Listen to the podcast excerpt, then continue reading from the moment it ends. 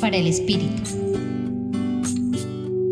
La vida cristiana está enmarcada en lo valioso que hemos recibido de parte de Dios, como gracia y como enseñanza, y que en este día lo vamos a considerar desde la perspectiva de la amistad incondicional, otra forma de comprender que Dios Padre, con su interés y cercanía, que Jesús Hijo, como amigo y compañero de camino, y que el Espíritu Santo, con su inspiración y guía, están de nuestro lado en todo momento y circunstancia.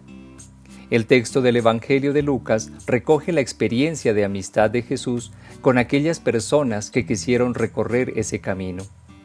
Aprendieron de sus enseñanzas, confrontaron sus vidas, se constituyeron en sus discípulos y decidieron en libertad vivir de esa manera hasta afrontar las consecuencias, tanto la acogida como el rechazo de esa nueva manera de vivir, es decir, la misma experiencia de Jesús. En todas esas circunstancias se corrobora la apuesta de Dios hacia nosotros, pero también en nuestro camino de vida aparecen la duda y la tibieza en el testimonio cotidiano. Quizás no sabemos cómo afrontar el juicio y el señalamiento. Podemos incluso negar nuestra amistad con Dios. Una consecuencia de todo esto será perder el sentido y rumbo de la vida hasta seguir otros caminos en soledad. De ninguna manera es un abandono de Dios hacia nosotros, sino el resultado de nuestras decisiones.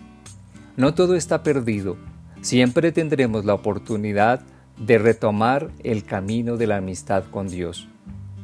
Les acompañó en esta reflexión el Padre Víctor Alonso Herrera de la Compañía de Jesús, Centro Pastoral San Francisco Javier, Pontificia Universidad Javeriana.